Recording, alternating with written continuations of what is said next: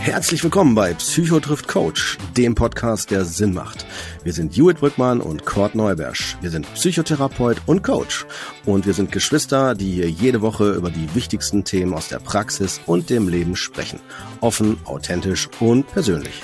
In der einen Woche sprechen wir kurz und knackig über eine Fragestellung, in der wir auch eure Hörerfragen mit einbeziehen. In der anderen Woche gehen wir ein Thema intensiver an und holen dazu auch gern mal Gäste mit an den Tisch. Kollegen, Experten oder Betroffene. Und falls ihr es noch nicht mitbekommen habt, uns gibt's nicht nur zu hören, sondern auch zu lesen.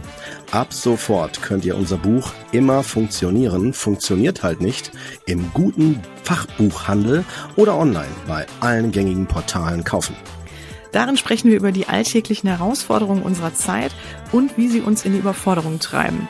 Als Geschwister, aber auch als Psychotherapeut und Coach. Mit echten Fallbeispielen, hilfreichen Tools und persönlichen Anekdoten bekommt ihr also jede Menge geboten, das euch helfen soll, bei euch an und aus der Stressspirale rauszukommen.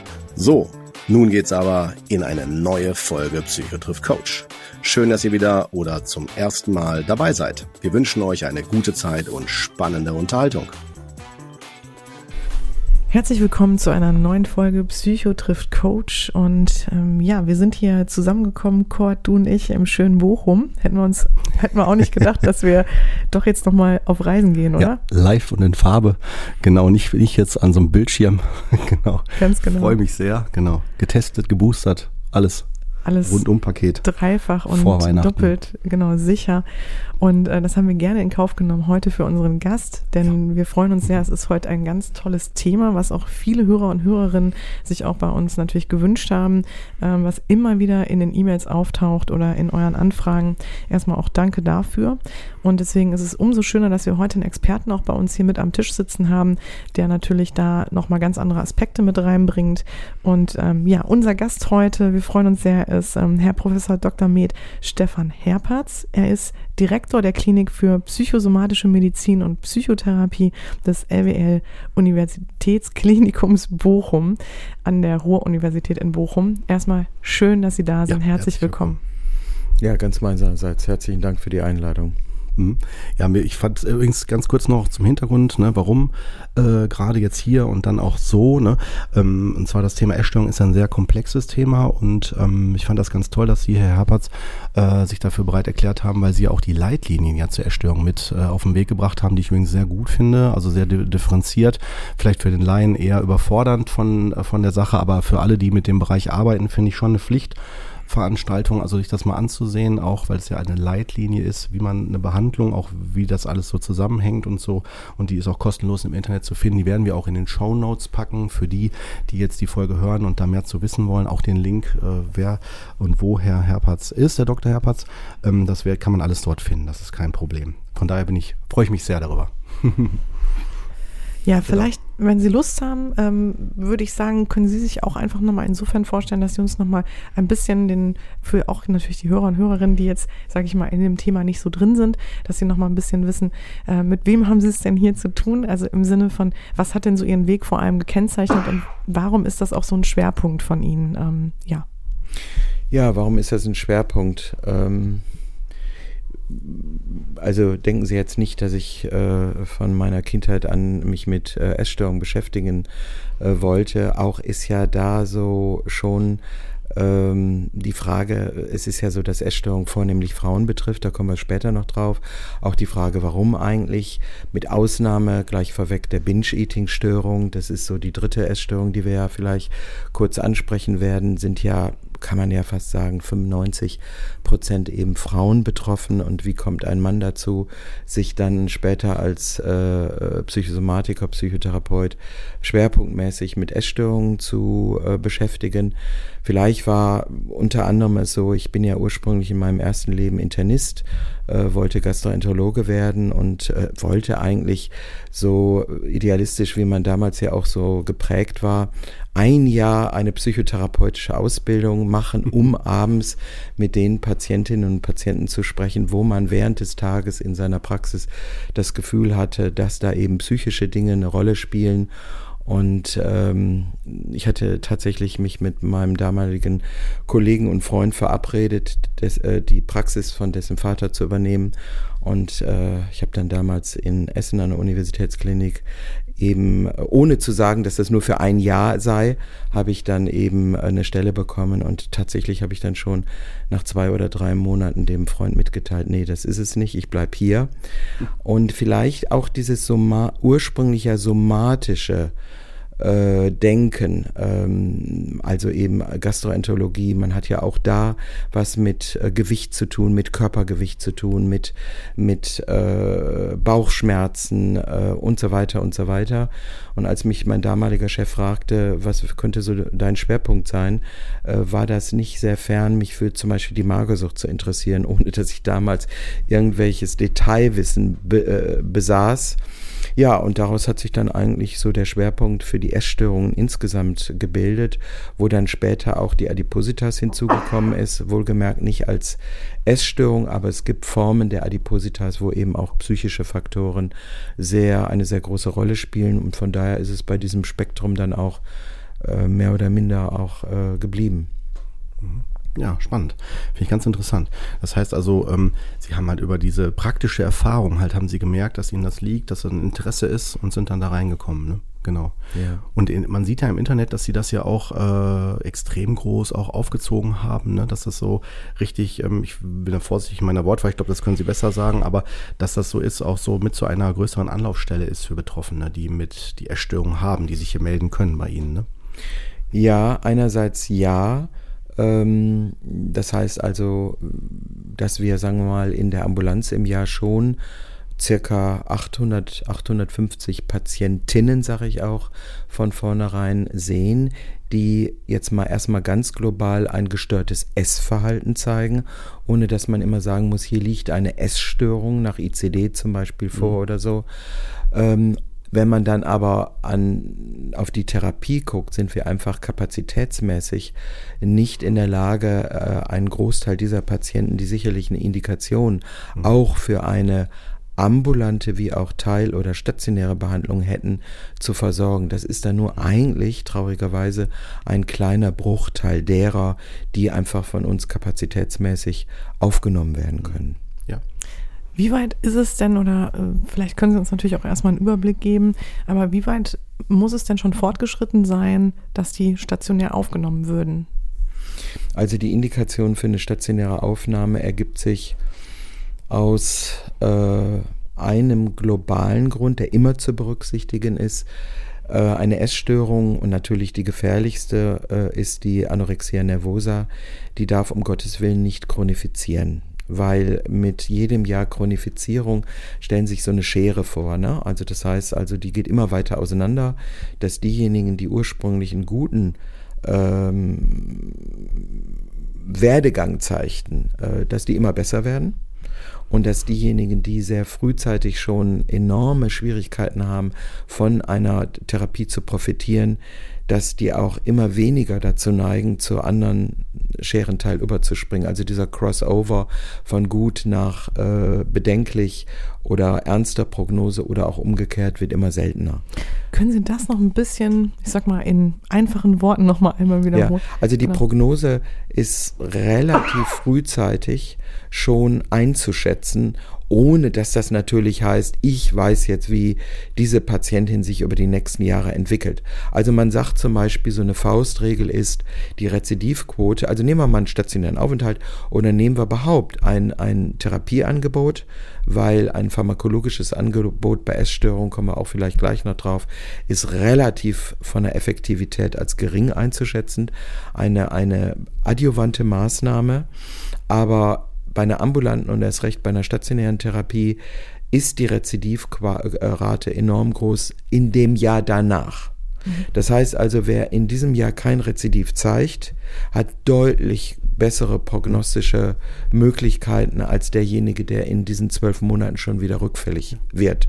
Also in der Anorexia nervosa schon wieder einen riesigen Gewichtsverlust zeigt oder bei der Bulimie wo eben wieder äh, Kontrollverluste bei der Nahrungsaufnahme, Essanfälle und so weiter einsetzen.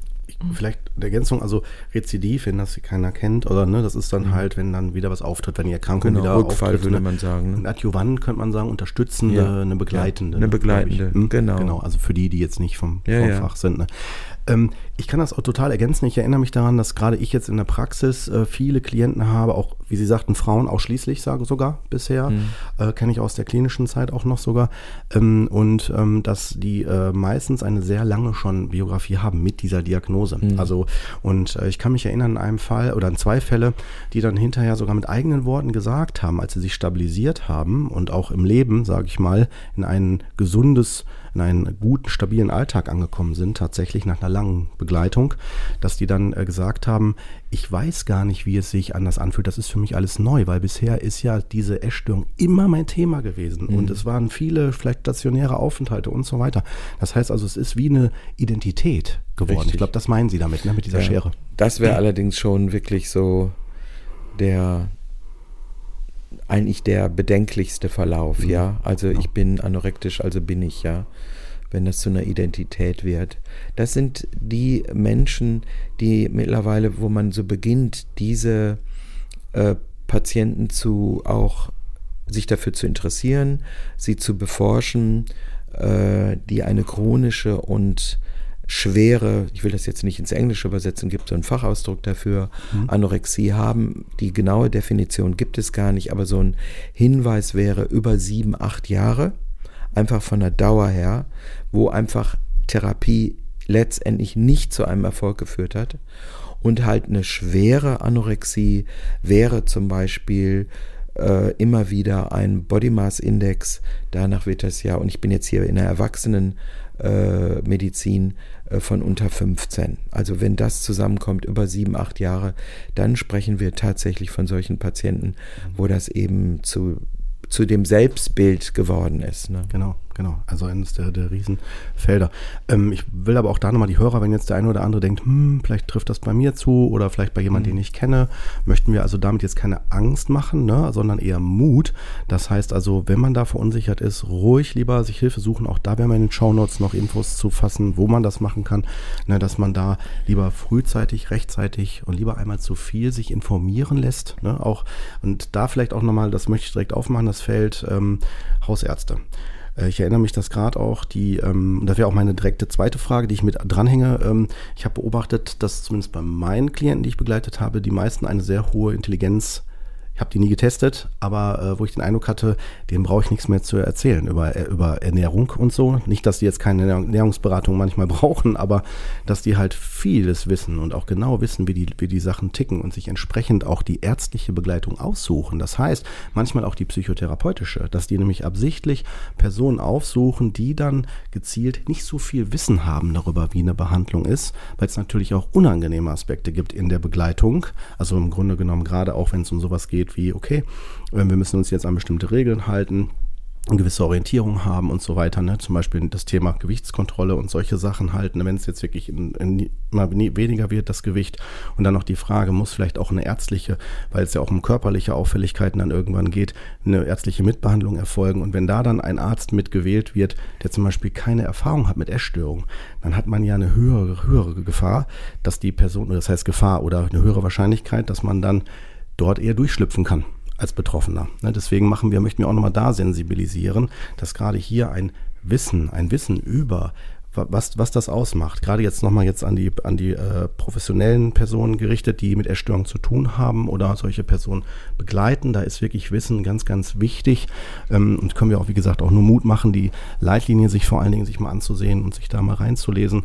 Und äh, die Betroffenen oder auch Angehörigen, wenn es da, äh, wenn man das Gefühl hat, es geht nicht weiter oder man dreht sich im Kreis, würde ich auf jeden Fall empfehlen, auch nochmal darüber vielleicht sich zu erkundigen. Das habe ich immer gemacht. Ich habe immer die Betroffenen gefragt, wer ist denn Ihr Arzt? Darf ich mich mit dem mal austauschen, um einfach mal zu erfragen, kennen die sich mit der Störung aus? Mhm. Weil da steht und fällt ja viel mit. Ne? Also deswegen meine Frage an Sie, wie würden Sie das da ergänzend auch einschätzen oder was? Ergänzen und ein bisschen widersprechen. Oh, gerne, gerne. Immer gerne. Ähm, kommen wir zur Intelligenz. Ja. Äh, das, also früher, wenn Sie alte äh, Veröffentlichungen zu Anorexia äh, lesen, dann äh, treffen Sie nicht selten also auf, ich nenne es jetzt mal ein bisschen Klischee, äh, das sind die Töchter, die intelligenten Töchter der Oberschicht. Ja, also das war mhm. ja früher. Und das ist eigentlich aufzulösen. Also mir ist erstens keine Studie bekannt, wo man mal den IQ gemessen hat. Mhm. Äh, aber so von der Wahrnehmung mögen Sie erstmal recht haben, dass es zum Beispiel häufig äh, Mädchen und junge Frauen sind, die sehr gute Noten nach Hause bringen. Ich würde aber sagen, dass diese Mutmaßung, es handelt sich äh, äh, durch die Bank um intelligente Menschen, dadurch vielleicht zustande kommt, weil viele, viele äh, junge äh, Frauen und Mädchen mit Anorexia nervosa fleißig sind in der Schule. Und dahinter steckt ja auch so ein bisschen äh, was, und das meine ich überhaupt nicht krankhaft, äh, zwanghaftes. Ja, also eben äh, das sind die Mädchen, die halt eben immer ihre Hausaufgaben machen. Das sind die Mädchen, die, wenn Samstagabend die Freundin anruft, hey, gehst du mit uns auf eine Fete? Nein, wir schreiben doch Montag eine Klassenarbeit, ich muss noch was tun. Und die eigentlich so der Stern der Lehrerinnen und Lehrer sind.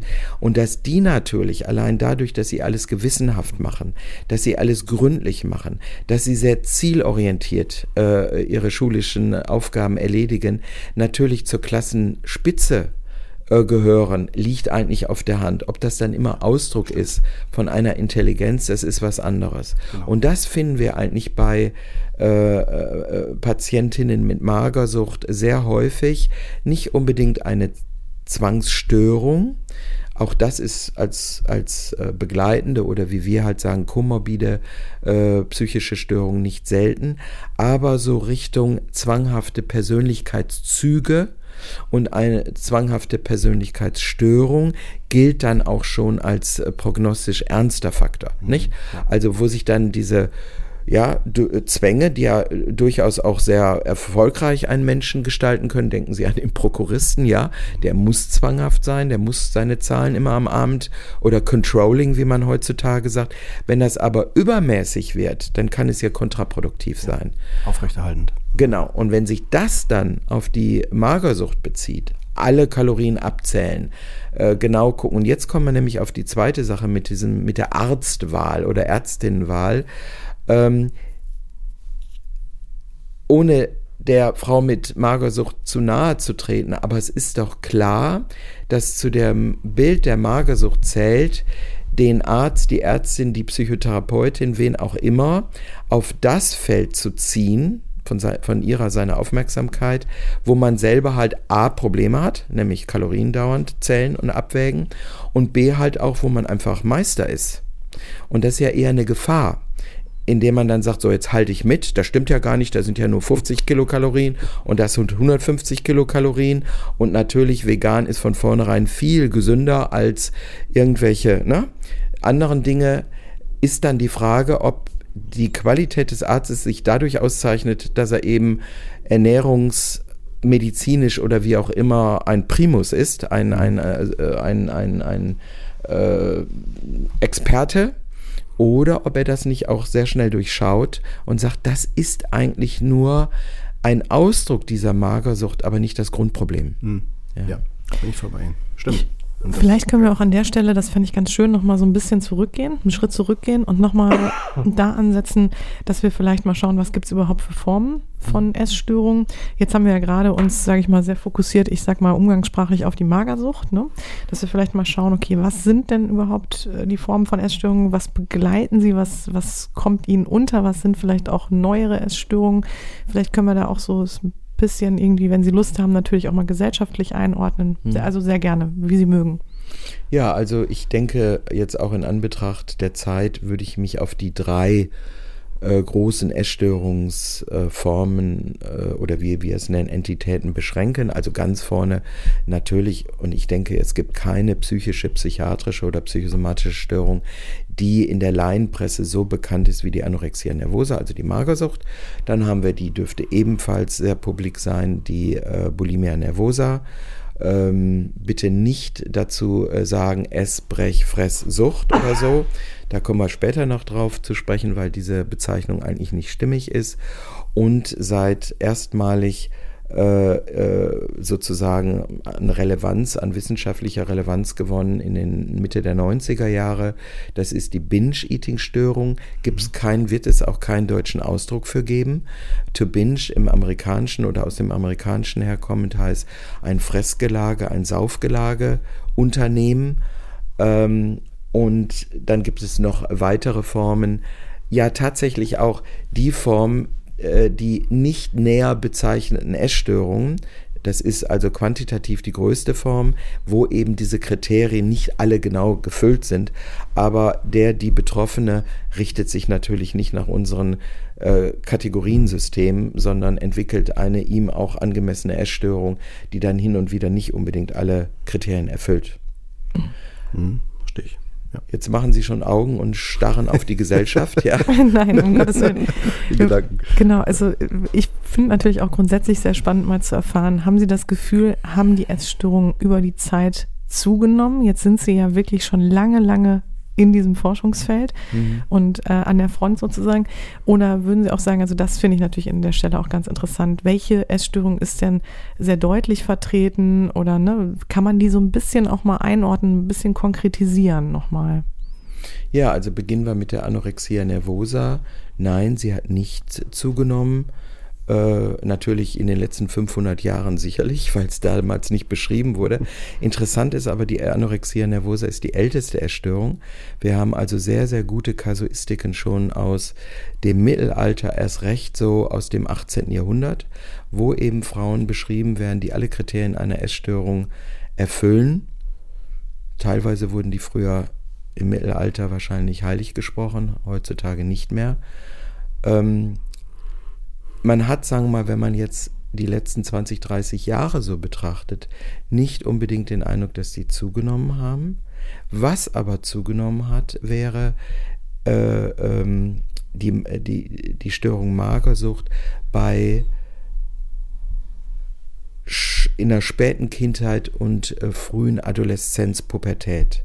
Ja, also mhm. konkret, die Kinder- und Jugendpsychiater haben mit diesem Krankheitsbild mehr zu tun als es früher war. Das heißt, man könnte jetzt sagen, das Krankheitsbild ist nach altersmäßig nach vorne gerückt und äh, ähm, betrifft dort mehr äh, sehr, sehr junge Menschen, als es früher der Fall war. Wenn wir aber sagen, so die klassische Magersucht, Pubertät, Spätpubertät, Adoleszenz, junges Erwachsenenalter, und das ist jetzt schon mal interessant, dann hört das auf im Sinne der Erstmanifestation. Ja, es gibt hin und wieder natürlich auch statistisch gesehen Ausreißer, aber es ist ja interessant, dass die Magersucht sich dann doch sehr äh, später, sehr viel seltener bei Menschen, bei Frauen manifestiert.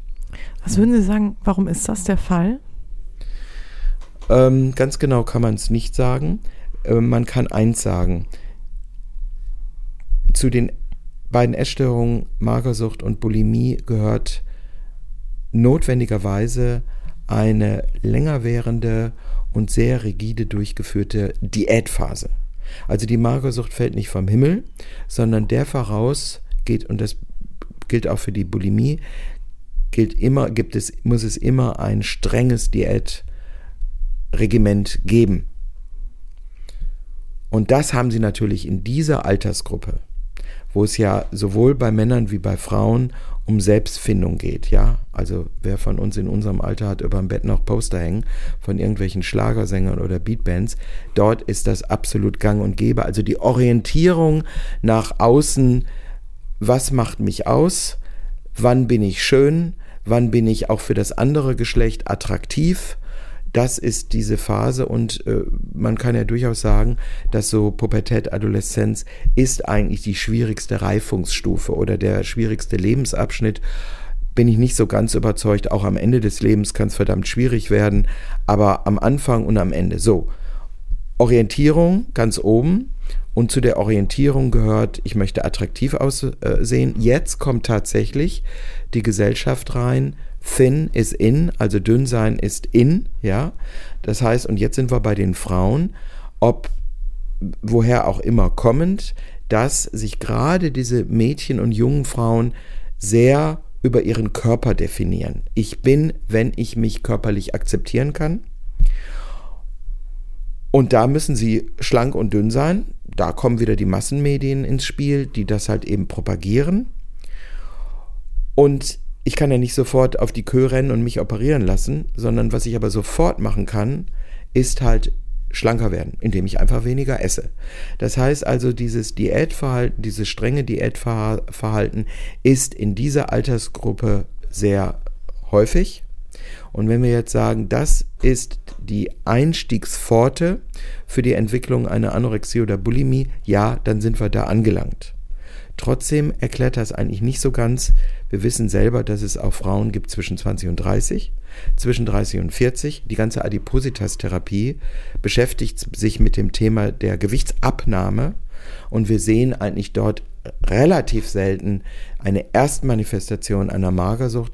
Wenn es, wenn wir eine Frau sehen, 45 Jahre alt, mit einer Magersucht, dann ist es häufig ein Rezidiv mhm. mit einer dazwischenliegenden, vielleicht 15, 20 Jahre währenden Pause. Ja. Aber eine Erstmanifestation sehr selten. Aber das finde ich ganz interessant. Ich meine, da kommen wir ja wahrscheinlich auch nochmal in Ruhe drauf zu sprechen, auf die Behandlungsansätze. Aber ich finde es so interessant, ähm, dass dann 15, 20 Jahre vielleicht mal dazwischen liegen und dann tritt es aber nochmal auf. Da kommen wir wahrscheinlich kann, jetzt. Kann auftreten. Oder genau, das muss man ja wirklich so sagen. Aber ähm, wahrscheinlich können wir jetzt da auch vielleicht ganz gut nochmal einsteigen in die Ursachen, ne? dass wir mal überlegen, okay, und Sie vielleicht uns da auch nochmal Ihre Beobachtungen mal nennen. Ähm.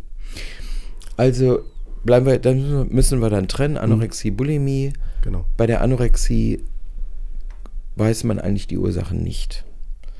Ähm, wir wissen, dass mit dem Diätverhalten, und da kann man dazu sagen, Diätverhalten, rigides Diätverhalten, also nicht, also nicht mal irgendwie so ein Wochenende in der Scheune im Sauerland, wo man sich mal ordentlich ernährt, sondern ein langes, über viele Wochen, ja Monate währendes äh, äh, Diätverhalten zwecks Gewichtsabnahme ist eine notwendige, aber keinesfalls hinreichende Voraussetzung, um eine Essstörung im Sinne der Magersucht oder der Bulimie zu entwickeln. Das heißt umgekehrt, es müssen noch sehr viel mehr Faktoren dazukommen, weil die Anzahl an Menschen, insbesondere Frauen, die sich einer Diät unterwerfen, enorm hoch ist. Sie können das fast durchdeklinieren, immer fast 50 Prozent. 50 Prozent aller Frauen sind in ihrem Leben mal über einen längeren Zeitraum mit ihrem Gewicht unzufrieden gewesen. 50 Prozent haben mal ein Diätverhalten gemacht. 50 Prozent kennen ungefähr äh, böse oder schlechte Nahrung, ja, nämlich hochkalorische Nahrung, die es zu vermeiden gilt und so weiter und so weiter. Und am Ende sind es ein Prozent, die eine Magersucht entwickeln und das auch nur bezogen auf diese Altersgruppe. Das heißt also, wenn Sie die, wir haben jetzt, weiß ich nicht, 85, 85 Millionen Deutsche, davon die Hälfte sind Frauen, und nur davon, die äh, in dieser Altersgruppe und davon ein Prozent, manche sagen auch 1,52 Prozent, dann muss enorm viel an weiteren Faktoren dazukommen, warum man eine Magersucht entwickelt. Und diese ganzen anderen Faktoren kennen wir nur andeutungsweise. Wir wissen zum Beispiel, dass auch ein genetischer Faktor eine Rolle spielt. Und zwar, Sie kennen ja das mit Eineigen- und Zweieigen-Zwillingen, dass bei den Eineigen-Zwillingen, was konkret heißt, beide sind Schwestern, eineige Zwillingsschwestern und die eine entwickelt jetzt eine Magersucht, dann ist die Wahrscheinlichkeit, dass die andere auch eine Magersucht entwickelt, bis hin zu 50 Prozent, also hoch. Handelt es sich um zweieige Zwillinge, 0 bis 5 Prozent. Also ein riesiger Unterschied. Was da aber genau vererbt wird, obwohl es da gerade so in den letzten 10, 15 Jahren große Studien gab, wissen wir nicht. Also wir haben uns auch lange überhaupt, glaube ich, auch in der Genetik davon verabschiedet, so äh, die Suche nach der Nadel im Heuhaufen. Also da gibt es ein Gen und wenn man das hat, kriegt man Magersucht. Das ist, äh, glaube ich, abgelegt. Da gehe ich auch nicht tiefer drauf ein. Da ist was, aber wir wissen überhaupt noch nicht was. Heutzutage wird sehr beforscht das Belohnungssystem, was ja interessant ist, weil eigentlich eine Patientin mit Magersucht etwas macht, was kaum einer von uns kann, nämlich gegen seinen Hunger oder ihren Hunger permanent anzukämpfen. Das heißt also, der Kopf verbietet dem Kopf, nämlich der, dem Hungerzentrum oder wie immer man es nennt, äh, dieses zu befriedigen. Und ein ständiger Kampf, du nicht, du nicht, du nicht. Und das können eigentlich kaum Menschen durchhalten. Wir haben eben dann eine andere Form der äh, Befriedigung oder der Belohnung, nämlich wir belohnen uns mit Essen. Es gibt durchaus Hinweise, dass eben magersüchtige Menschen ihre Belohnung gerade in dem Gegenteil sehen, dass durch diese Karenz sie sich so belohnt sehen und sich das sozusagen einschleift, wir würden sagen habituiert, dass da eben ein ganz anderer Automatismus am Ende rauskommt.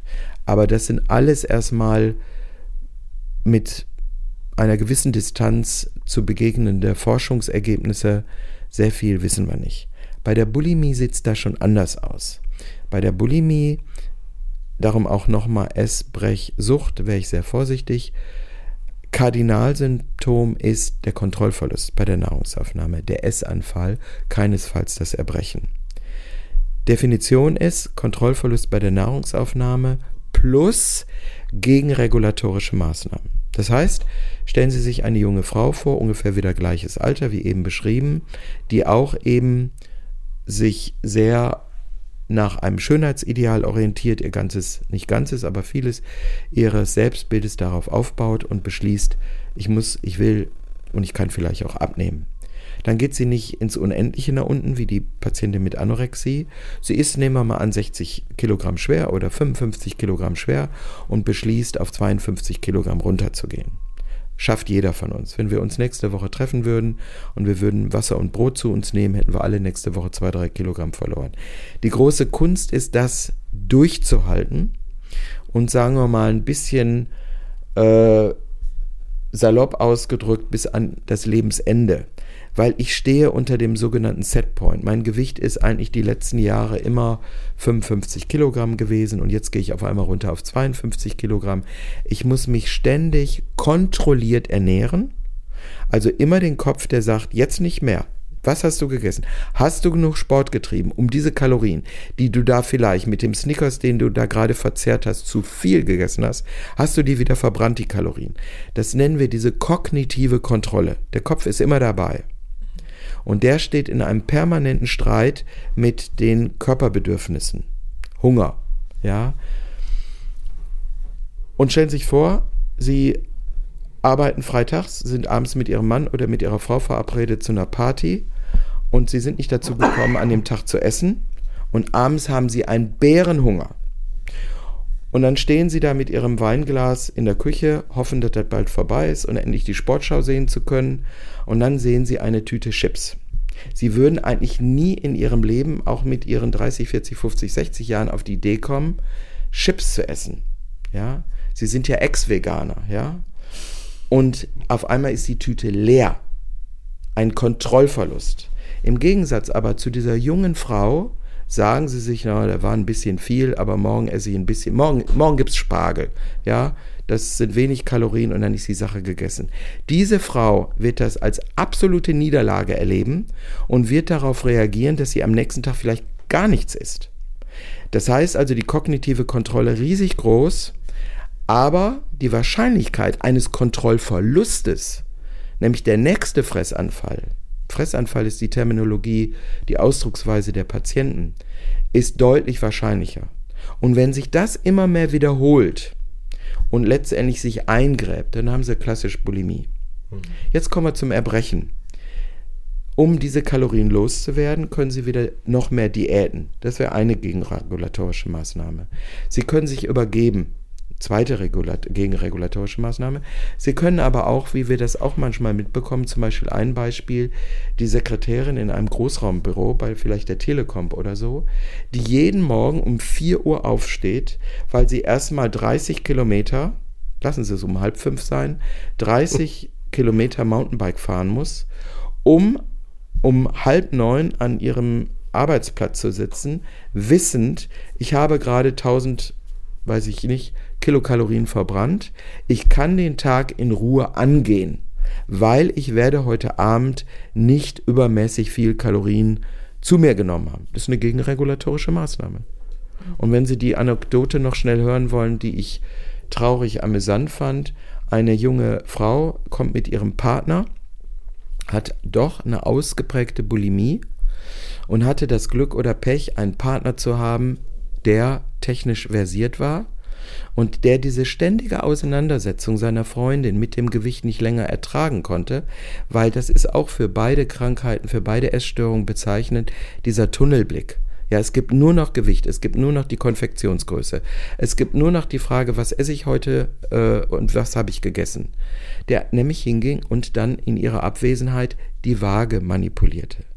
Und beide kommen in dem Gespräch dazu, dass sie sagen, nach langer Zeit hatten wir die schönste Partnerschaft. Es gab viele tolle Gespräche, es gab wieder Sex, es gab, es gab. Und irgendwann passte das Loch im Gürtel nicht mehr. Und da war der Teufel los. Weil sie nämlich dahinter kam, dass die war. Und wir konnten ihr dann klar machen, dass diese 200, 300, 400, 500 Gramm auf der Waage bestimmten ihr Leben, bestimmten ihrer Partnerschaft, bestimmte über Zufriedenheit oder Unglück, über gute und schlechte Stimmung. Das wäre dann eben die äh, äh, Essstörung und in dem Fall die Bulimie. Ja. Super Beispiel. Hammer. Ich habe dazu eine Frage. Die, ähm, äh, was ich immer, gut, ich habe ich hab auch einen Tunnelblick, ne, weil ich ja in der Praxis dann auch nur eine bestimmte Stichprobe sehe. Ne?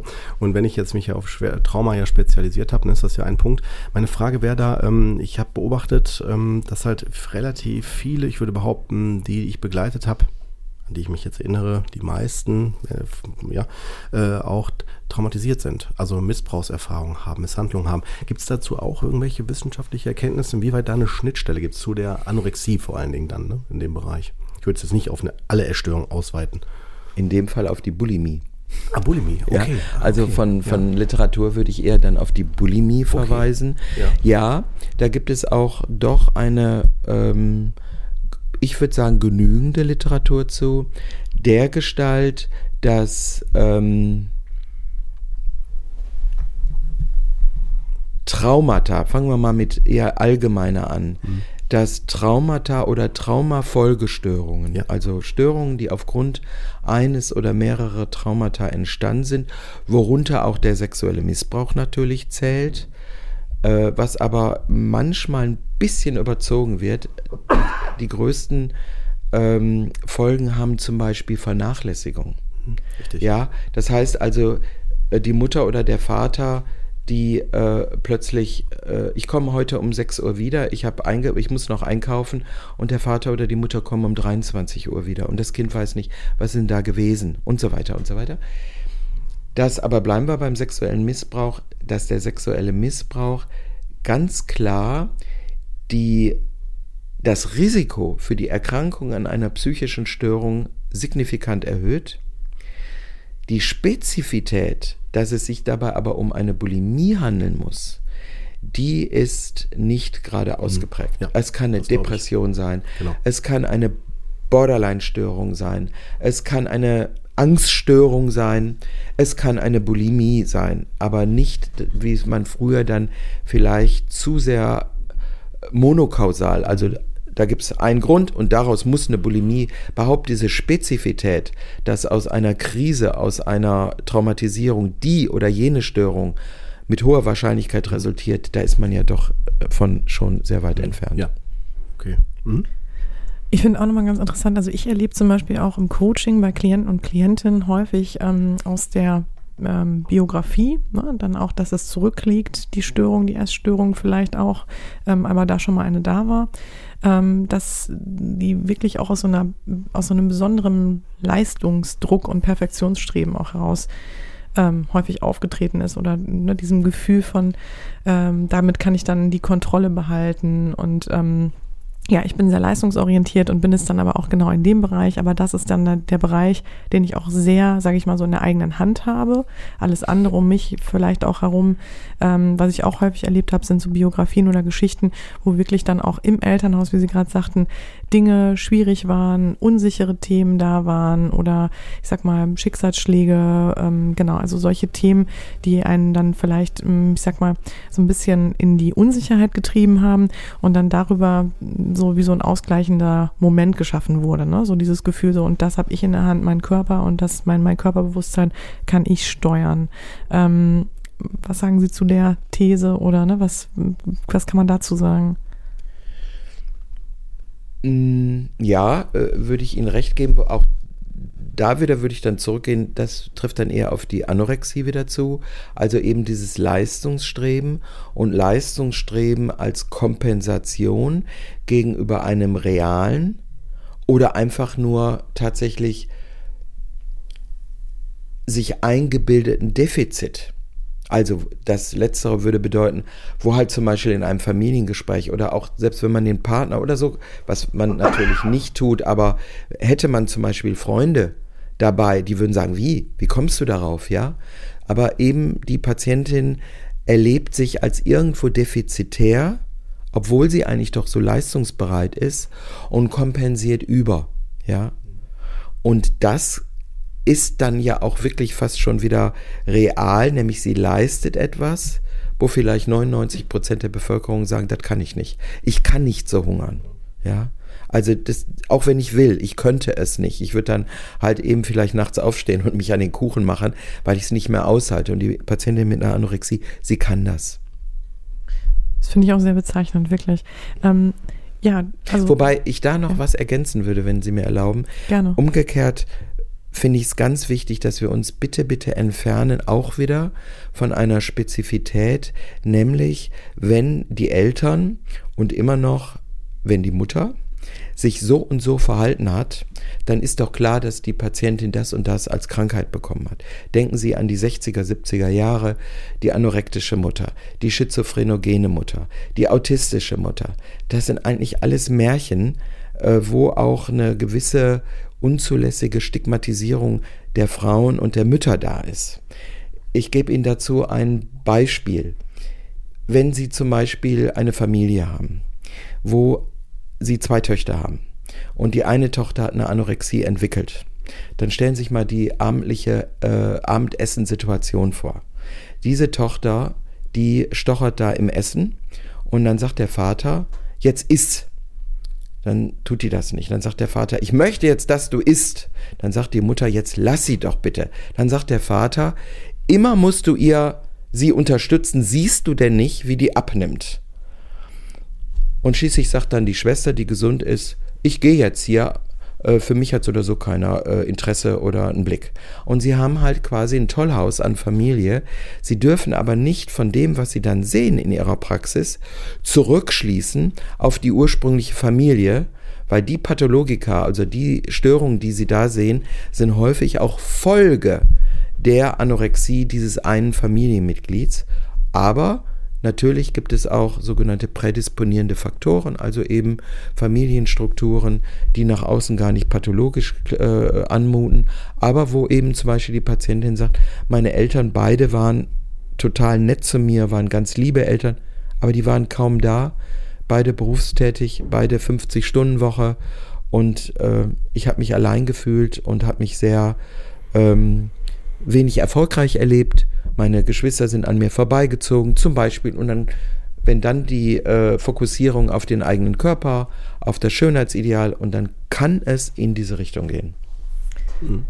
Kann man denn, also die Frage würde ich trotzdem gerne mal reinwerfen, kann man denn sowas sagen? Also ich merke schon, man kann es nicht so gut festmachen, klar, ne? weil es einfach wahrscheinlich zu breit, da kann man einfach keine pauschale Antwort geben. Mhm. Habe ich absolut so mitgenommen. Ähm, aber trotzdem eine Frage an Sie. Würden Sie denn sagen, dass es Eltern jetzt helfen könnte, die jetzt zum Beispiel die Folge hören und ähm, da bei Kindern vielleicht auch bestimmte Themen beobachten, ähm, wäre sowas möglich wie das, die Stärkung des Selbstbewusstseins oder ne, die Stärkung der persönlichen Identität und so dieses ähm, oder was würden Sie den Eltern dann auch mitgeben? Ne? Was kann man denn da im Grunde genommen, wie kann man da das Kind so ausstatten, dass es da vielleicht sich nämlich nicht fokussiert aufs Essen oder auf Themen, die dann zu solch, zu sowas natürlich auch dann führen? Gehst jetzt in Richtung Behandlung schon. Es geht im Grunde schon ja. ein bisschen in Behandlung, aber soll man ja auch, ne? Ja, Fokus. genau. Äh, können wir natürlich auch gern schon zu überleiten, aber auch die Frage so ein bisschen der Ursache, mh, hm, anders ausgedrückt, haben Sie das Gefühl, könnte es sein, dass auch ein Mangel einfach des Selbstbewusstseins oder ne, des, dieser Unsicherheit, die natürlich zwangsläufig in dieser Entwicklungsphase eine große Rolle spielt, dass das vielleicht ähm, etwas ist, wo man dann eigentlich total gut ansetzen könnte? Also gehen wir von der Prävention zur Behandlung. Im Grunde schon, ja. ähm, genau. Zu, zu der Prävention, ja, also wie kann ich es verhindern, dass eben, bleiben wir halt bei dem weiblichen Geschlecht meine Tochter frühzeitig sich ähm, äh, zurückgesetzt, sich stigmatisiert gefühlt, weil sie oder weil sie auch gerade nicht ein bestimmtes Körpermaß nicht erfüllt. Und jetzt äh, muss natürlich wieder Germany's Next Top Model äh, herhalten und äh, muss auch richtigerweise herhalten. Interessanterweise aber nur für die sehr jungen Adoleszenten. Also wir wissen zum Beispiel aus Studien, dass äh, unheimlich viele junge Mädchen ähm, etwas ältere Frauen gucken die auch gerne, aber, aber natürlich hinter verschlossenen Türen. Aber dass sehr, sehr junge Mädchen tatsächlich davon beeinflusst werden. Und man könnte auch sagen, nicht selten negativ beeinflusst werden. Wenn Sie sich allein überlegen, dass diese Models, die dort vor der Kamera stehen, Körpermaße haben, die ungefähr ein, ich glaube, die Zahl ist zwei bis vier Prozent aller Frauen in Deutschland erfüllen. Und das Gefährliche ist ja, dass der Eindruck dadurch entsteht, dass 96 Prozent irgendwie deformiert sind. Ich sage es mal ganz böse, ja. Und das macht natürlich halt eine negative Stigmatisierung aus. Wir wissen aber auch, dass bei älteren Adoleszenten, 15, 16, 17, die gucken sich die Sendung auch gern an, aber die schlagen sich dann auf den Oberschenkel und lachen und, und haben unheimlich Spaß. Ja, also die, das, was ja nichts anderes ist als eine Distanz dazu. Ja, also wie vielleicht der Junge, der unheimlich gerne eine Knallerei und, und irgendwelche Explosionen sieht im Actionfilm, aber jetzt nie im Leben hingehen würde und würde sich Dynamit kaufen. Ja, das wäre die Prävention dahingehend, dass man sich einfach mit diesen jungen äh, Töchtern unterhält, vielleicht sogar die Sendung auch gemeinsam guckt und dann darüber spricht, ja, was ist denn da, was läuft denn da, was denkst du denn dazu und dazu schon seine kritische Haltung einfließen lässt. Jetzt gehen wir zur Therapie über. Wenn das Kind in den Brunnen gefallen ist und wann es genau runterfällt, ist sehr schwer zu sagen. Aber wenn sich da so eine Eigendynamik entwickelt und die Patient, äh, nicht Patientin, sie ist es ja noch nicht, wenn die Tochter nicht mehr zugänglich ist, was zum Beispiel daran ablesbar ist, dass sie anfängt, äh, separat essen zu wollen, dass sie anfängt, alles übrig zu lassen, dass sie zum Beispiel plötzlich anfängt, die Regie in der Küche übernehmen zu wollen. Ich bestimme jetzt, was hier gekocht wird. Und dreimal dürfen Sie raten, was gekocht wird, nämlich alles niedrigkalorisch, was spätestens dem Vater nicht mehr schmeckt, ja. Dann nähert sich die Mutter oder der Vater und die Familie sich dem Punkt Vorsicht. Hier kann jetzt sozusagen der Abschwung erfolgen und ich kann die Tochter nicht mehr erreichen. Und dann wäre es eigentlich, und wenn dann wirklich das Kind in den Brunnen gefallen ist, dass die Tochter nicht mehr erreichbar ist und sie eine Gewichts, kontinuierliche Gewichtsabnahme sehen, dann wäre die große Aufgabe darin, die Tochter zu motivieren, eine, einen Psychotherapeuten aufzusuchen. Und es gibt ja durchaus Stimmen, die sagen, indem man es schafft, einen jungen Menschen in die Therapie zu führen, hat man 50 Prozent der Miete schon erreicht. Ja? Weil das ist einer der schwierigsten Punkte, rechtzeitig dieser Patientin eine Therapie zu ermöglichen, weil sie will das ja gar nicht. Also typisch, die äh, Tochter kommt mit ihren Eltern, die kommt sehr selten alleine. Mhm. Und äh, ja, ich komme hier hin, weil es meiner Mutter schlecht geht. Meine Eltern haben Stress. Und ihre Aufgabe als Therapeutin, Therapeut ist dann, sie zu motivieren, kennen ja dieses Modell Naprochaska aus der Suchtmedizin, äh, äh, ähm, zu motivieren, in eine Therapie einzusteigen. Genau. Und das geht zum Beispiel folgendermaßen, dass es das oberste Primat ist, die Beziehung so weit herzurichten, dass tatsächlich die Patientin wiederkommt. Wie kann das sein? Dass Sie also sagen, also Sie wiegen so und so viel, Sie sagen, Ihre Mutter draußen, die weint dauernd zu Hause, der Vater ist am Toben, äh, was können wir da machen? Und dann Sie zum Beispiel vorschlagen und sagen, Mensch, muss das denn sein? Jetzt nehmen Sie doch mal was zu und dann sind Sie zufrieden, die Eltern lassen Sie in Ruhe und die Eltern sind äh, zufrieden, weil die sind, haben nicht mehr die Sorge. Dann sagt vielleicht die, die, die betroffene Tochter, ja, okay, ich bin bereit, äh, 800 Gramm zuzunehmen. Und dann sagen sie, nein, nein, nein, nicht so viel, 400 Gramm in vier Wochen. Jede Woche 100 Gramm. Weil Ihnen kommt es ja gar nicht auf die Grammzahl an, sondern die Tendenz nach oben. Darauf kommt es Ihnen an. Das heißt also, Sie verabreden sich und die Tochter wahrscheinlich nicht aus freien Stücken, aber die Eltern machen ja Druck, sagt dann, okay, ich komme in vier Wochen wieder. Sie wiegen jetzt 54 Kilogramm, machen wir mal 54,4. Die Tochter kommt und sind sie jetzt auf dem Pfad der Anorexie, wird sie sagen, hm, ich habe wieder abgenommen. Sie hat 500 Gramm abgenommen. Ja, aber Sie hätten auch abgenommen. Ich habe zwei Klassenarbeiten geschrieben. Wir hatten äh, Jugendsportfest und was weiß ich. Sie haben Verständnis dafür und sagen, machen wir wieder einen neuen Anlauf. Können Sie denn zumindest die 500 Gramm, die Sie verloren haben, jetzt zunehmen? Ja, klar, kein Problem. Ich habe keine Klassenarbeit mehr. Jetzt gehen Sie aber vielleicht hin und äh, notieren das im Beisein der Patientin und stellen die Frage, nehmen wir mal an, die Mutter hat ja doch recht, was wir nicht hoffen. Was machen wir denn dann, wenn sie wieder abgenommen haben? Und vielleicht der Patientin sagen, könnte es dann vielleicht sein, dass es auch doch was damit zu tun hat, dass sie ein bisschen gestörtes Essverhalten haben. Und dass sie dann vielleicht sich mal in psychotherapeutische Gespräche begeben. Die Patientin wird hoffentlich sagen, ja, machen wir.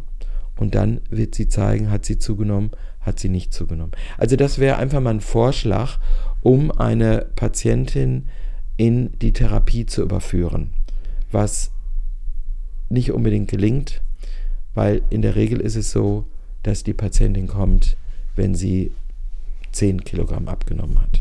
Also sie kommt dann eben mit 44 Kilogramm. Und zwar gar nicht mal allein wegen der Anorexie per se, sondern aufgrund, wir nennen das Kollateralschäden. Die nämlich daran bestehen, dass plötzlich die körperliche und äh, mentale Leistungsfähigkeit einen Knick bekommen.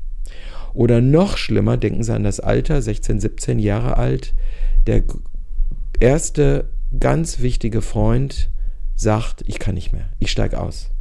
Du liebst mich ja gar nicht, du denkst ja nur noch an deine, äh, an, an die Zahl auf der Waage. Ich steige aus. Und dann ist natürlich halt die Trauer und die Probleme so groß, dass die Patientin sagt, dieses Scheißleben will ich nicht mehr. Und es kann sogar paradoxerweise sein, dass die Patientin Ihnen gegenüber sitzt und sagt, ich brauche Therapie, aber lassen Sie bloß mein Gewicht in Ruhe. Ja? Genau. Aber Sie haben zumindest, sie ist durch die Tür gekommen. Genau. Ja, dann sind wir ja mittendrin in der Therapie. also, also die Möglichkeiten, die Therapiemöglichkeiten. Ne? Sie sprechen ja eines der Größen, das ist ja auch in den Leitlinien auch ausgeführt und Sie haben auch gerade schon angedeutet, also dass, äh, dass die Medikament, der medikamentöse Bereich, sollten wir vielleicht gleich noch kurz benennen, ne? ähm, aber ähm, vorwiegend äh, jetzt ähm, im ambulanten Bereich die Psychotherapie, ne? Das Mittel der Wahl ist, ist, ist richtig. Auch ne? im stationären. Ach, auch im stationären. Absolut, okay. ja. Ja, okay. Ne? Okay, und stationär habe ich so behalten, ähm, ich weiß jetzt nicht komplett nur aus den Leitlinien, sondern so vom Gesamtwissen her, dass eine der Einstiegs Einstiegskriterien ist natürlich der Body Mass Index, also wenn ne, der BMI zu niedrig ist, das heißt also, wo körperliche oder gesundheitliche Folgeprobleme entstehen können und da halt eine, eine kurzfristigere Veränderung notwendig wird oder halt, wenn der Alltag gar nicht mehr zu äh, schaffen ist, weil andere Probleme überhand nehmen und die Absprache, man nennt das Compliance in unserem Fachbereich, äh, im Grunde genommen nicht mehr ge gegeben ist, die Symptome oder die Auffälligkeiten aber weiter steigen. Ne? Richtig, und wenn halt äh, doch äh, bis hin zu vital, also lebensbedrohlichen äh, körperlichen Störungen auftreten, also zum Beispiel Bulimie, durch dieses ständige Erbrechen halt es zum Kaliumverlust kommt, der halt eben auch mal zu Herzrhythmusstörungen bis hin zum Tod führen kann. Äh, bis hin aber auch zum Beispiel, äh, daran stirbt man nicht, aber trotzdem eine Katastrophe, die Zähne kaputt gehen weil ja die beim Brechen zum Beispiel permanent durch Salz, äh, durch Magensäure benetzt werden. Dann gehen die Patientinnen hin und putzen sich die Zähne und äh, schmirgeln sich sozusagen den äh, durch die Magensäure aufgeweichten Zahnschmelz ab. Ähm, bis hin bei der Anorexie, wie wir es auch sehen, halt eben plötzlich eben Beginn des Leberversagen oder Nierenversagen und so weiter. Das ist übrigens noch ganz wichtig, kann ich auch aus eigener Praxis äh, und Klinikalltag sogar berichten, äh, in der Kinderklinik von Jugendlichen, so 17-Jährigen, die dann sagten, so, wenn ich sie frage, woran denkst du denn, wie läuft das denn weiter, wenn ich dir sage, dass halt, du hast den BMI sehr niedrig und du bist ja jetzt schon in der Klinik ähm, und äh, was glaubst du denn, wie das denn passiert, wenn man wirklich daran sterben sollte? Und dann sagt die, äh, sagt die Patientin, ähm, ja, das merke ich dann schon. Ach so, woran merkst du das denn? Ne? So, also wo auch so, so, so, so eine mhm. Unwissenheit ist, aber irgendwie dieses Glauben, Denken, da wird mir irgendwann der Körper sagen, so, wenn du heute nichts machst, bist du morgen mhm. tot. Und da dann auch nochmal eine Sensibilisierung mhm. reinzubringen, um zu sagen, so, nee, es gibt nicht immer Vorzeichen, ohne Angst zu machen. Es geht nicht um Angst, sondern eher um Aufklärung. Dass es ja bestimmte Hard Facts schon gibt, meiner Meinung nach. Vielleicht können Sie mir auch da sagen, Herr Neubestadt, vertun Sie sich. Aber so eine, eine der Hard Facts, die ich noch weiß, ähm, dazu sind zum Beispiel, wenn äh, man zum Beispiel äh, Schwindel, also Kreislaufprobleme umkippt, also weil, weil man einfach schwach ist, aus Schwäche mhm. äh, empfinden, dass man nur noch schla schlafen muss. Also man mhm. merkt, man kommt gar nicht mehr so richtig mhm. bei ähm, und man kann von der Konzentration her auch nicht mehr folgen. Bei Frauen auch dann, dass die, äh, die Tage ausbleiben ne? und auch mhm. die Hautveränderungen stattfinden, solche, mhm. solche Phänomene. Das sind die Dinge, die ich noch weiß. man sagt, da sagt der Körper ganz klar, hier geht Blutbildveränderungen, glaube ich, sind gar nicht so der mit der ausschlaggebende Grund, weil ich, äh, weil Personen, also habe ich jetzt zumindest die Erfahrung gemacht, dass Personen, die einen ganz niedrigen BMI hatten, noch relativ normale Blutwerte hatten. Also zumindest wurde es so berichtet. Ich habe die nie mhm. gesehen, ne? muss man auch noch dazu sagen. Mhm. Aber ähm, also da bin ich gespannt, was Sie dazu sagen. Ne? Mhm. Ähm, ich glaube, am besten kann man sich das vorstellen, diese, diese äh, völlige Unterernährung. Also jetzt gehen wir mal, also bei uns sind die traurigen, traurigen Rekorde nach unten sind so ein BMI von 9. Ja. Dann äh, müssen Sie sich aber auch vorstellen, aber auch beim die meisten Patienten, die auf der Station sind im Anorexiebereich, die liegen so bei 12. Müssen Sie sich vorstellen, dass in, jetzt mal über, übertragen alle Organe einschließlich Gehirn ein BMI von 12 hat. Das heißt also, und auch das Knochenmark, was ja Blut herstellt. Das heißt also, alles arbeitet mit einer absoluten, in einem absoluten unterernährten Zustand. Wie eine Pflanze, ne? Die ja. zu wenig Wasser kriegt. Ja, ganz ja. genau. Mhm. Und äh, insofern haben die natürlich schon äh, eine Blutarmut. Das muss ja überhaupt nicht jetzt gefährlich sein. Mhm. Ähm, vor allen Dingen deshalb erstmal auch nicht gefährlich, weil der menschliche Organismus ist ja völlig darauf eigentlich immer noch evolutionär eingestellt. Das heißt, die befinden sich ja in einer Hungersnot. Und wenn sie in der Sahelzone äh, früher die Menschen äh, in der Tagesschau gesehen haben, die hatten ja auch einen vielleicht einen Body Mass Index von 10, 11, 12. Und das wiederum tröstliche ist, dass ab Adoleszenz der Organismus auch so flexibel ist, wenn er dann wieder genügend Kalorien bekommt, er keine Schäden hinterlässt. Sie nehmen wieder zu auf ihr Normalgewicht, was immer Normalgewicht ist, und sie haben keine bleibenden Schäden. Schwieriger wird das tatsächlich bei ganz jungen Menschen, wo das dann eben den Wachstumsprozess unterbricht und hin und wieder diese Menschen dann einen deutlich verminderten Wuchs äh, erreichen oder eine äh, verminderte Körpergröße erreichen. Ähm, das wären halt so äh, die, die körperlichen Sachen. Eine Sache würde ich noch gerne ergänzen. Mhm. Und das macht das, die Schwere des Krankheitsbildes aus. Und dann sollten wir auch noch auf eine andere Essstörung mhm. zu sprechen kommen. Okay. Weil ähm, ich sage Ihnen folgendes: Ein Bild, was immer wieder bei jungen Patienten mit Anorexie zu beobachten ist, ist folgendes Bild. Die Patientin sagt Ihnen, äh, Herr, Herr Happert, Sie haben sich das so vorzustellen. Wenn ich morgens wach werde und die Augen aufmache, habe ich einen Kampf. Und zwar mein Engelchen und mein Teufelchen kämpfen gegeneinander. Und ich stehe daneben und ich kann nicht eingreifen. Und dieser Kampf geht bis abends, bis ich einschlafe. Und nur wenn ich schlafe, habe ich Ruhe. Mhm. Und ansonsten, die bekriegen sich von morgens bis abends und da wird auch schon dieser immense Leidensdruck deutlich, der übrigens seine ganz traurige Tragweite hat dahingehend, dass viele von den immerhin 5% nur so nach einem Beobachtungszeitraum von 5 Jahren und bis zu 17% nach 15 Jahren versterben, die Suizidrate enorm hoch ist. Weil einfach diese Menschen sagen, ich kann nicht mehr. Ich kann an diesem Ring nicht immer stehen und wie die mhm. sich da äh, dermaßen von morgens bis abends bekriegen, aber ich kann nicht eingreifen. Und in der Therapie haben sie nur jetzt auch vom Bild her, was dem Patienten Sinn macht, eine Chance, indem sie sagen oder sich auch zur Verfügung stellen, ich stelle mich oder wir hier in der Klinik zum Beispiel stellen uns auf Seiten des Engelchens und versuchen, den Teufel zu besiegen.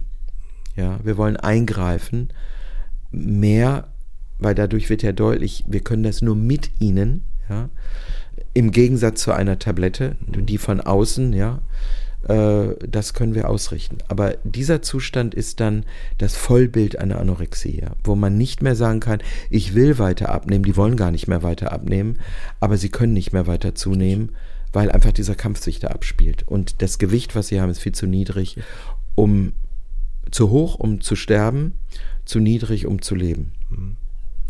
Finde ich gut, dass Sie das auch nochmal so klar benannt haben, weil ich glaube, ne, davon geht man ja häufig aus, dass, ähm, oder die Frage, warum ist es da so schwer, die Patientin oder Patienten ähm, da auf den, auf den richtigen Weg wieder zurückzuführen. Ne? Deswegen fand ich das jetzt wirklich nochmal ein ganz gutes mhm. Bild auch. Aber Herr Pat, Sie wollten noch auf, wahrscheinlich auf die Binge-Eating-Störung zu sprechen kommen, oder? Vielleicht auch noch äh, ein Satz zur Bulimie. Sehr ja, gerne. gerne. Nämlich Therapie. Und da ist interessant, dass es genügend Studien gibt, die eigentlich ein Satz davor, wenn wir kurz die Psychotherapieverfahren, die Richtlinienpsychotherapie äh, streifen, kann man bei der Anorexie sagen, es gibt kein Verfahren, was dem anderen überlegen ist. Die kognitive Verhaltenstherapie ist der Tiefenpsychologie und die Tiefenpsychologie der kognitiven Verhaltenstherapie nicht überlegen. Was wir wissen ist, dass in der Kinder- und Jugendpsychiatrie, in der Kinder- und Jugendpsychotherapie schon Familiengespräche. Wir haben keine Studien, die schon sagt, die klassische Familientherapie, aber unbedingt die Familienangehörigen in die Therapie mit einbezogen werden sollen. Das liefert bessere Ergebnisse als eben rein face-to-face -face im Einzelsetting. Bei der Bulimie ist es nach den Leitlinien äh, steht vorne die kognitive Verhaltenstherapie. Nicht zuletzt aber auch dadurch, dass sie eine Unmenge an Daten äh, zu präsentieren hat. Also da ist gerade von psychologischer Seite, die kognitive Verhaltenstherapie ist ja Domäne auch der, äh, der akademischen Psychologie, dass eben eine Unmenge von Daten äh, zur Verfügung steht, die halt alle auf die kognitive Verhaltenstherapie hinweisen. Jetzt kommt ein bisschen der Nackenschlag wir können 50 Prozent heilen und 50 Prozent nicht heilen, was nicht heißt, dass sie so einen desaströsen Verlauf nehmen. Aber 50 Prozent haben immer noch mit einem gestörten Essverhalten zu tun. 20 Prozent stellen sich völlig therapierefraktär dar.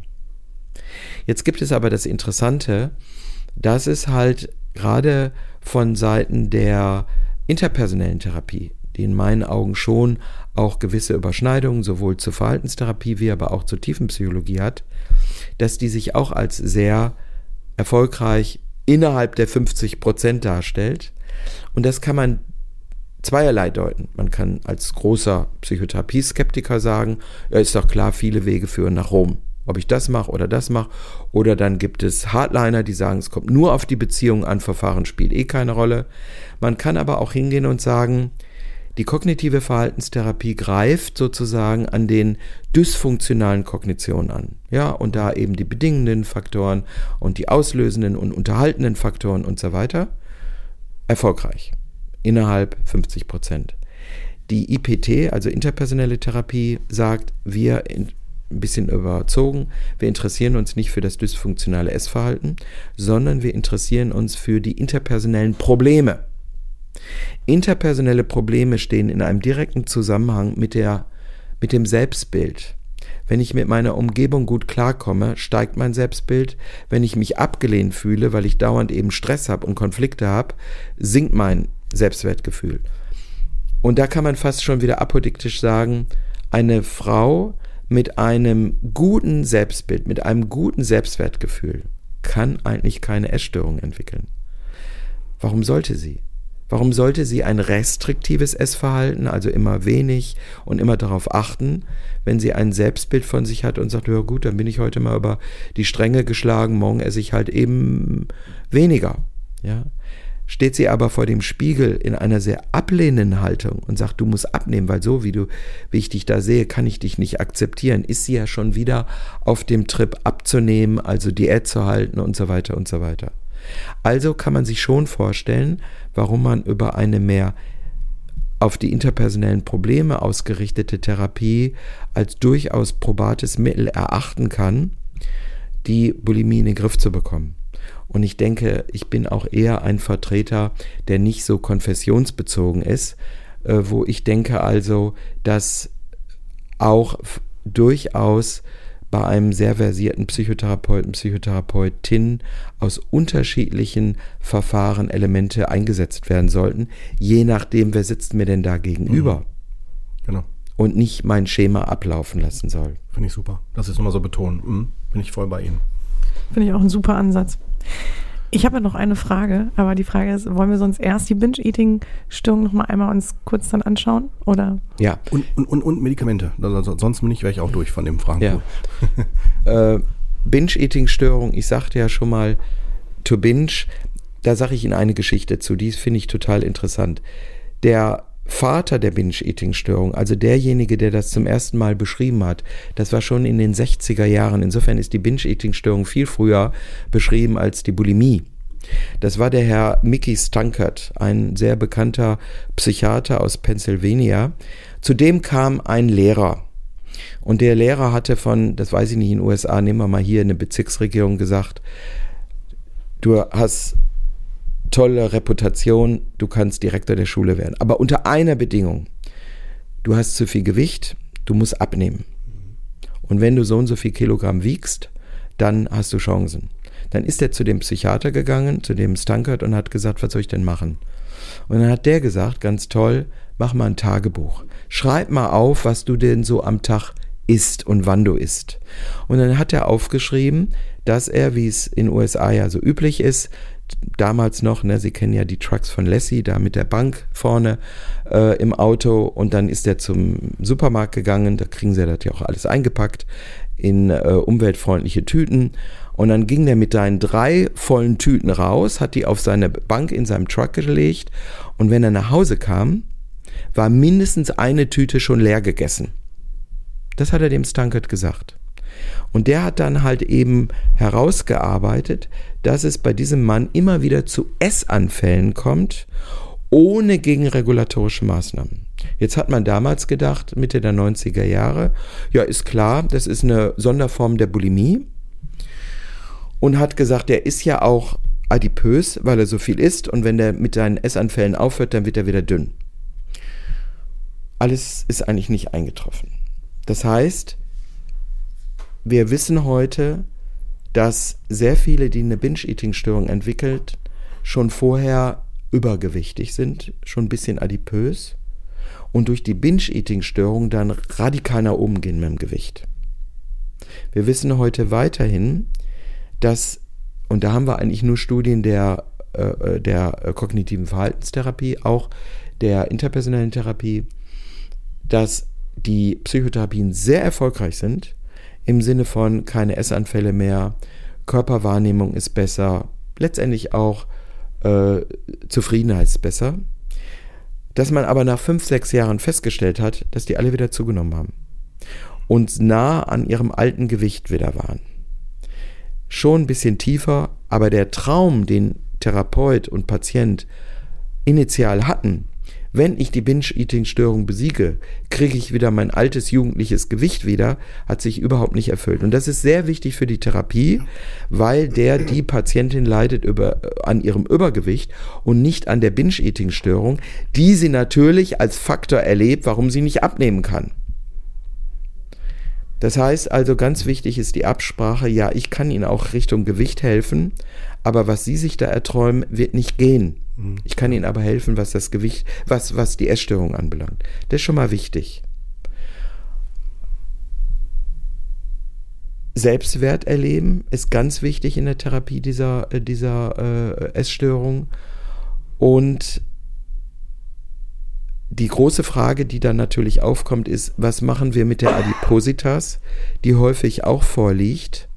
Und da würde ich halt ein zweistufiges äh, Vorgehen nicht bei allen, aber bei einigen empfehlen, erst die Binge-Eating-Störung in den Griff kriegen und dann zu gucken, nämlich Adipositas-Therapie läuft in der Regel nur über auch ein ernährungsphysiologisch besseres Essverhalten und damit auch hypokalorischeres Essverhalten, aber auch durch eine klare äh, Rhythmik am Tag, morgens, mittags, abends und so weiter, in der nächsten Stufe sich vornehmen. Beides zusammen gleichzeitig wird schwierig sein. Mhm. Und jetzt noch zu den Medikamenten. Ja, beziehungsweise, ähm, wenn das okay ist, würde ich die noch reinschieben, die Frage. Ähm, Sie sagten gerade, wir haben uns ja sehr auf die, äh, sage ich mal, jugendliche oder frühjugendliche Phase eingeschossen heute im Gespräch. Ähm, vielleicht können wir noch einen Satz dazu verlieren zu diesem, ähm, ne, zu diesem Phänomen, dass es auch in einem späteren Lebensalter vorkommen kann und der meistens, so, so hatte ich Sie verstanden, Herr Herberts, dann eigentlich einen Rückfall darstellt. Ne? Nee, bei der Binge-Eating-Störung nicht. Das ist sehr gut, was Sie da ansprechen. Erstmal äh, setzt die Binge-Eating-Störung von allen drei Essstörungen am spätesten ein. Nämlich Anfang 20, Mitte 20. Oder sagen wir mal sechs, sieben Jahre später als die Bulimie.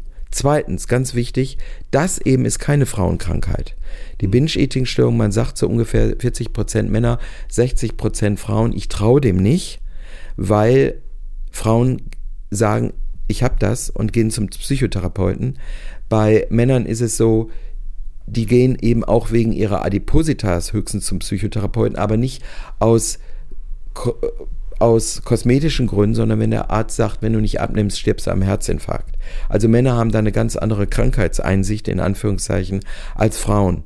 Aber da sind deu deutlich mehr Männer betroffen als bei der Anorexie und Bulimie. Also später einsetzende Essstörungen, im Erwachsenenalter einsetzende Essstörungen und auch das männliche Geschlecht sehr betreffend. Und letzte Aussage ist, die Binge-Eating-Störung ist ein bisschen ein Chamäleon. Die kommt und geht. Ja, Anorexie fängt an und wenn man Pech hat, bleibt die. Genau. Bulimie auch. Binge-Eating-Störung ist, man macht eine Therapie, man fühlt sich glücklich, dann kommt irgendwann wieder ein Stressfaktor und dann ist man wieder auf der alten Linie. Insbesondere auf dem Hintergrund, da kommt wieder die Umwelt rein, dass eben alles, was, äh, was äh, schmackhaft ist, wird ja auch enorm äh, propagiert und schmackhaft heißt immer äh, ein, viele Kalorien enthalten. Also die Verführungssituation zuzunehmen, auch durch diese fehlende Mobilität, ja, die ist natürlich sehr viel eher gegeben in unserer Umwelt, als es vielleicht früher der Fall war.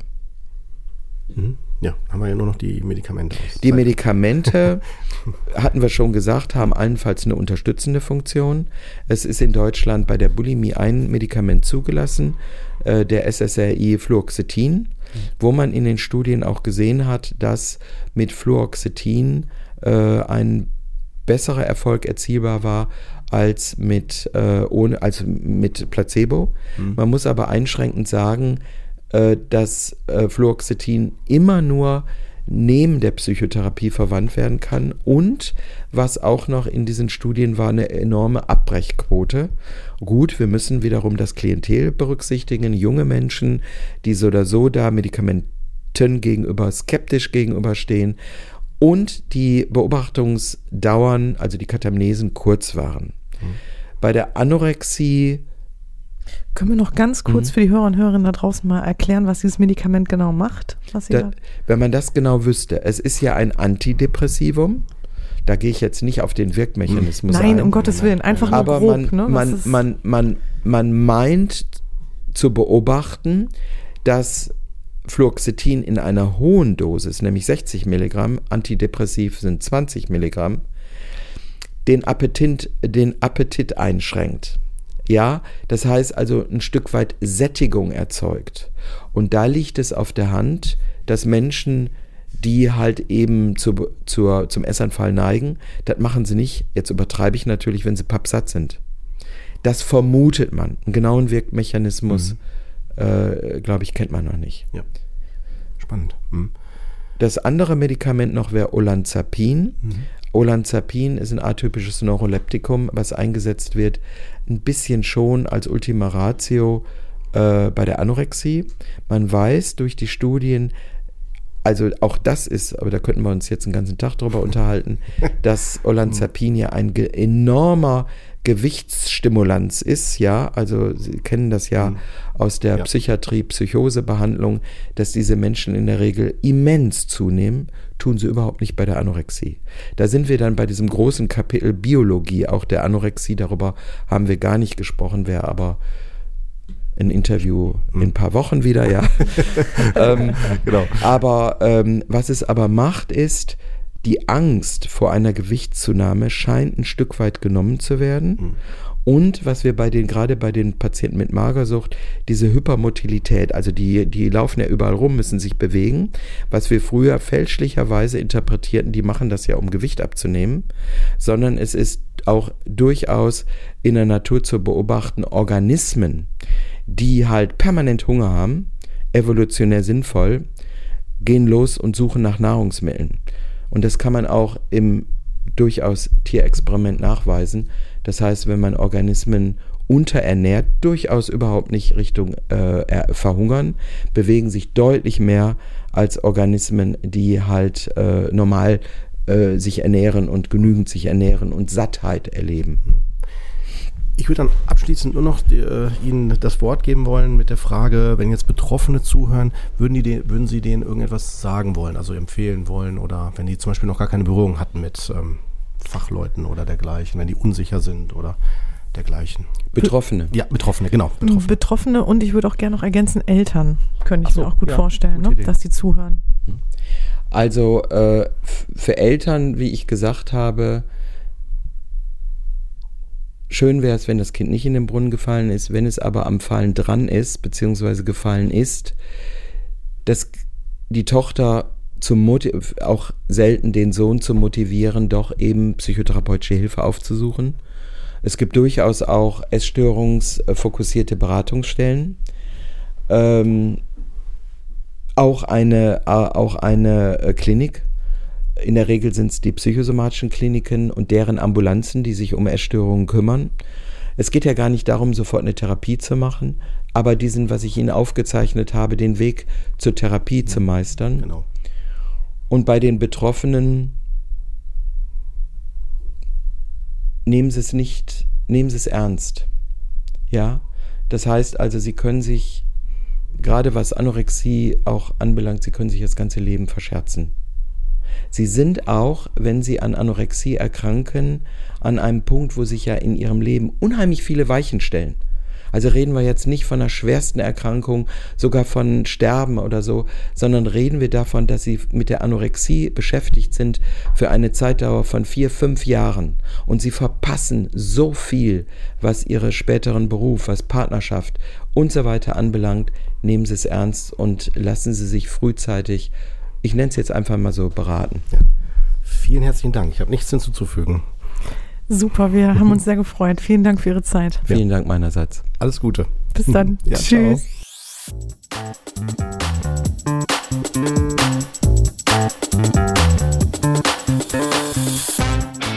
Das war Psychotrift Coach, der Podcast, der Sinn macht.